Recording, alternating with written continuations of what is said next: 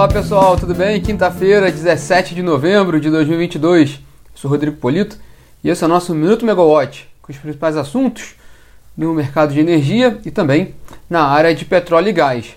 Bom, o destaque hoje, é claro, é a lista dos nomes que farão parte da equipe, do grupo técnico da equipe de transição de governo na área de energia. Essa lista saiu ontem no, no fim da, da manhã, foi anunciada pelo vice-presidente eleito Geraldo Alckmin, também coordena a equipe de transição de governo. E, bom, tem nomes, os nomes já são muito conhecidos, né? Tem nomes de políticos, tem nomes de, de representantes sindicais, de consultores, especialistas na, na área de energia. E a gente vai falar um pouquinho sobre eles aqui, explicando um pouquinho quem é cada um deles, né? Começando pelo Anderson Adalto, que foi ministro dos transportes no primeiro governo do, do presidente Lula e é também ex-prefeito da cidade mineira de Uberaba. É, o segundo nome é o David Bacelar, que é coordenador da Federação Única dos Petroleiros, a FUP. Ele é ex-integrante, ex-representante dos funcionários no Conselho de Administração da Petrobras, ele conhece bastante a dinâmica da Petrobras. Ele é um crítico da atual política de preço de combustíveis da companhia, ele, ele é contrário a essa política de preço de paridade de importação do, do, do preço praticado pela Petrobras no mercado doméstico em relação ao preço internacional.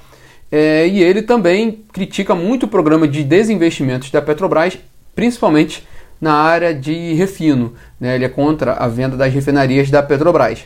O Fernando Ferro, que é ex-deputado federal pelo PT de Pernambuco, Gilles Azevedo, que foi assessor de Dilma Rousseff quando ela foi ministra de Minas e Energia no primeiro governo do Luiz Inácio Lula da Silva, o Guto Quintela, que integra o conselho diretor do Centro de Empreendedorismo da Amazônia, o Ícaro Chaves, que é presidente da Associação dos Engenheiros e Técnicos do Sistema Eletrobras, ex-integrante também do Conselho de Administração da Eletronorte, assim como o David, no caso da Eletronorte, o Ícaro foi representante dos funcionários no conselho de administração da companhia.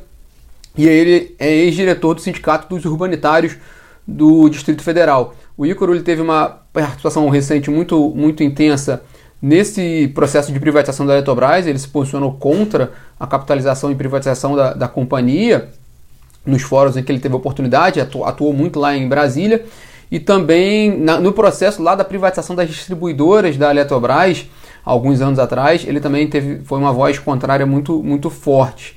Né? Ele também integra essa equipe de transição.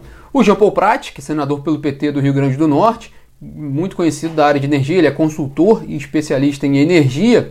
Ele foi presidente do Centro de Estratégias em Recursos Naturais e Energia, o CERN, que é um instituto importante de estudos estratégicos ligados à área de energia, com destaque maior no Nordeste, né, e funciona lá no, no Rio Grande do Norte mas é um especialista em energia. Ele eh, comenta-se muito né, nessa época agora, pré-governo, fala-se muito dos nomes que vão para o Ministério, para Petrobras. Volta e meia vem o nome do João Paul Prat cotado para um desses cargos, mas o que tem nesse momento é que ele integra a equipe de transição, o que faz muito sentido, porque ele foi muito ouvido pelo Lula durante o período eleitoral, né, para ajudar ali no, no, no programa voltado para a área de energia. Também participa da equipe a Magda Chambriard, que foi funcionária da Petrobras, tem a carreira na Petrobras, foi ex-diretora-geral da Agência Nacional do Petróleo e também ela hoje é da equipe da FGV Energia. Enquanto quando ela esteve na, na ANP, na Agência Nacional do Petróleo, um, um dos temas que ela batia muito nos fóruns, nas apresentações, era a dependência que o Brasil ainda tem dos combustíveis, é, principalmente do, do diesel, né? É, apesar de a gente ser autossuficiente na produção petrolífera, a gente não é no, no, no, nos combustíveis, né? Então, ela, ela falava muito na época sobre a questão da necessidade de, de, de, de refinarias, de, de evitar essa dependência externa que a gente tem e que a gente vê claramente no, no mercado de diesel, isso é mais, mais significativo. O Maurício Tomasquim também, né, não é uma surpresa, o nome dele está entre, os, entre, entre os integrantes da equipe de transição. Ele é professor titular do programa de planejamento energético da COP, da UFRJ. Ele teve uma participação muito grande durante os governos do, do PT, os dois do Lula e, o da, e, o, e os dois da, da Dilma Rousseff. Ele foi secretário executivo do Ministério de Minas e Energia e durante muito tempo foi foi presidente da EPE, da Empresa de Pesquisa Energética, criada no primeiro governo Lula. Tomás Kim foi o primeiro foi o primeiro presidente da EPE. Na época até brincavam, né? Porque Tomás Kim tinha ido para Brasília ser secretário executivo do, do Ministério de Minas e Energia, mas ele é do Rio, e aí a EPE foi fundada e estabelecida no Rio para o Tomás Kim poder voltar para o Rio, mas isso é só brincadeira. De fato, o Rio tem uma participação muito importante no, na indústria de energia e faz muito sentido a EP ficar no, no Rio de Janeiro, onde tem a Eletrobras, tem a ANP, tem o ONS. Então, é de fato o, a própria COP, né? são, são institutos importantes da área de energia no Rio de Janeiro. É, também tem na equipe o Nelson Rubner, que foi ministro de Minas e Energia, foi secretário-geral, secretário executivo do Ministério, foi diretor-geral da ANEEL e foi integrante dos conselhos de administração da CEMIG e da Light. Ele teve uma participação importante durante o, o, o governo do PT. É um, um, um, consultor também na área de energia que integra essa equipe de transição.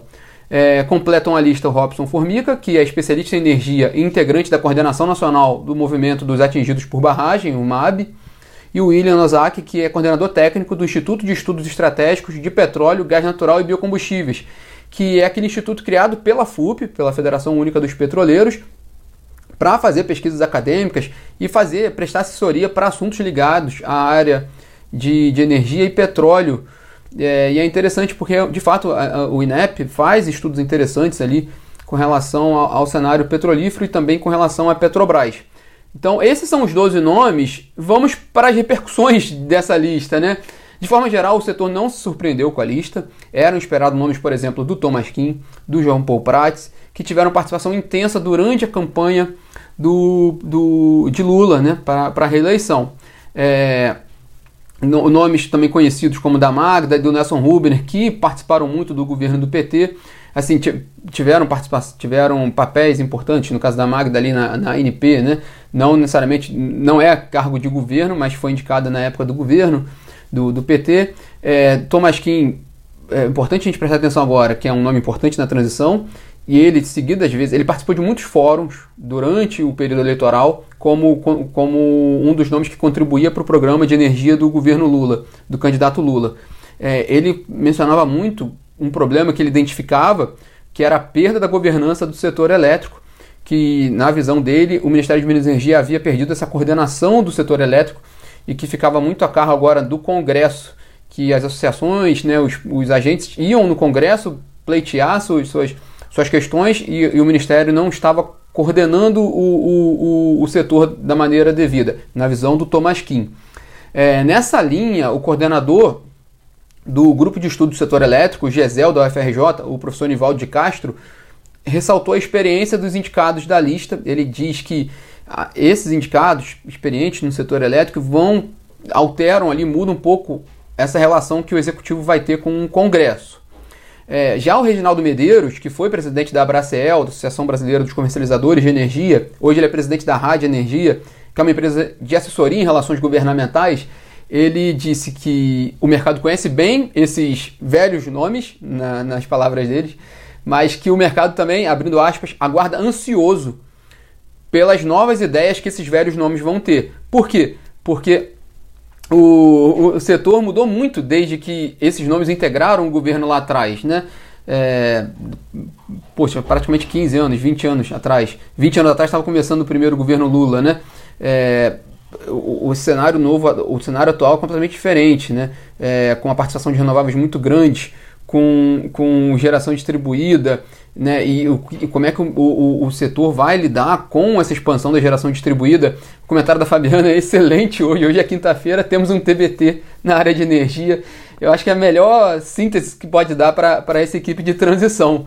E, então, um pouco do. O Reginaldo Medeiros levantou um pouco essa preocupação com relação a, a, a, a que esse time, que tem, é capacitado, mas se ele entende, se ele faz uma leitura de que o setor mudou, né? E ele lembra também uma preocupação grande, que é o famigerado PL 414, que a gente sempre fala aqui, que, tá, que já foi muito discutido, já teve muito trabalho feito em cima e que ainda tá, e pouco avançou. Está lá na Câmara, que também se essa equipe de transição vai ter um olhar ali específico para um olhar com mais atenção mesmo, né?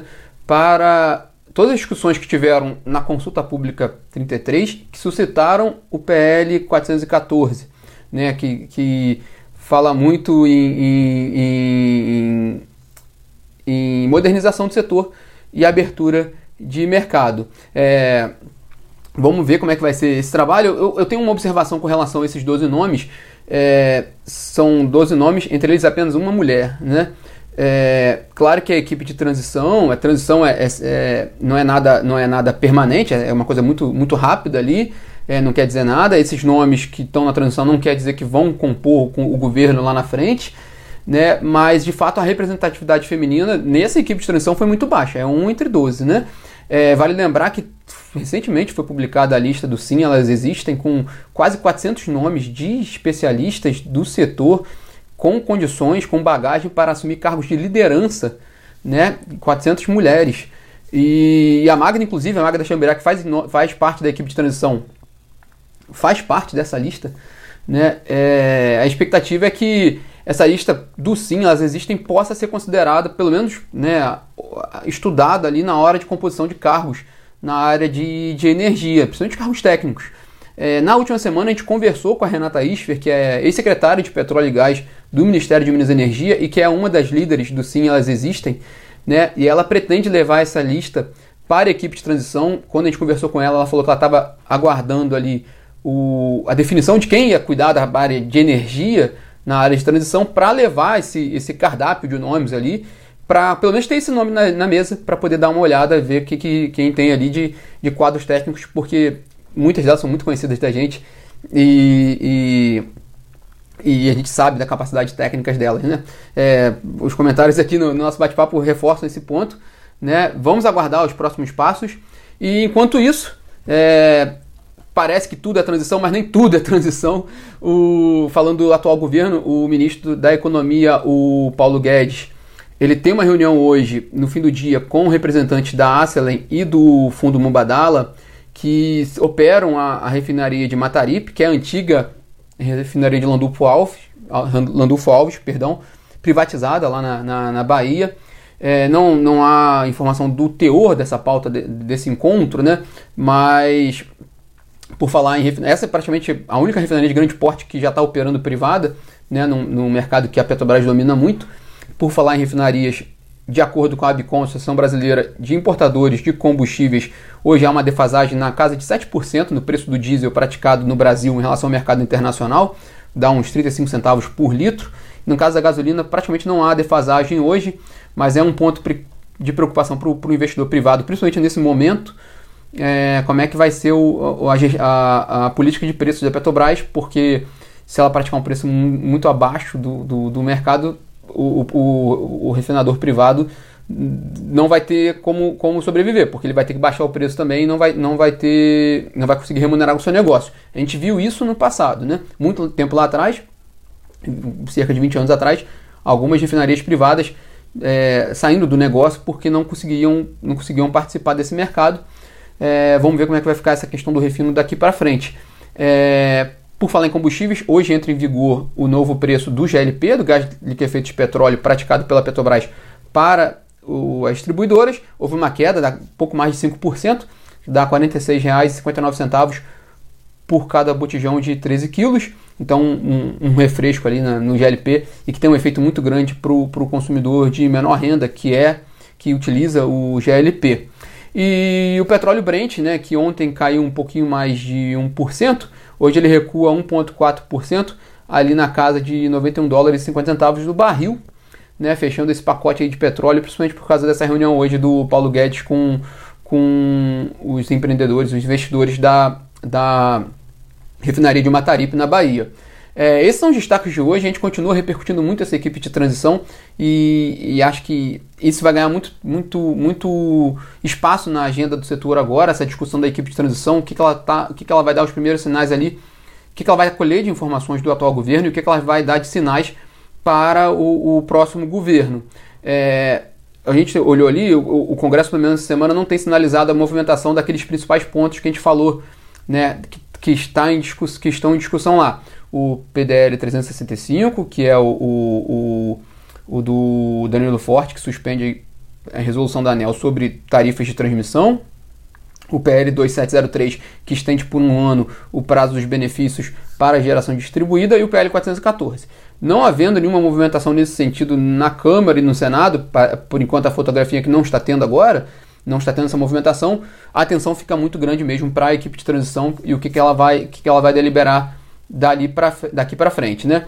É, aí sim os holofotes estão todos ali e o que a gente tiver de novidade ali a gente vai trazer para vocês, tanto na plataforma megawatt.energy quanto também no aplicativo. É, bom, e aí a gente encerra esse bate-papo hoje dessa quinta-feira TBT, né? E na, amanhã a gente está de volta aqui às 9 horas da manhã. Tenham todos um ótimo dia. Tchau, tchau.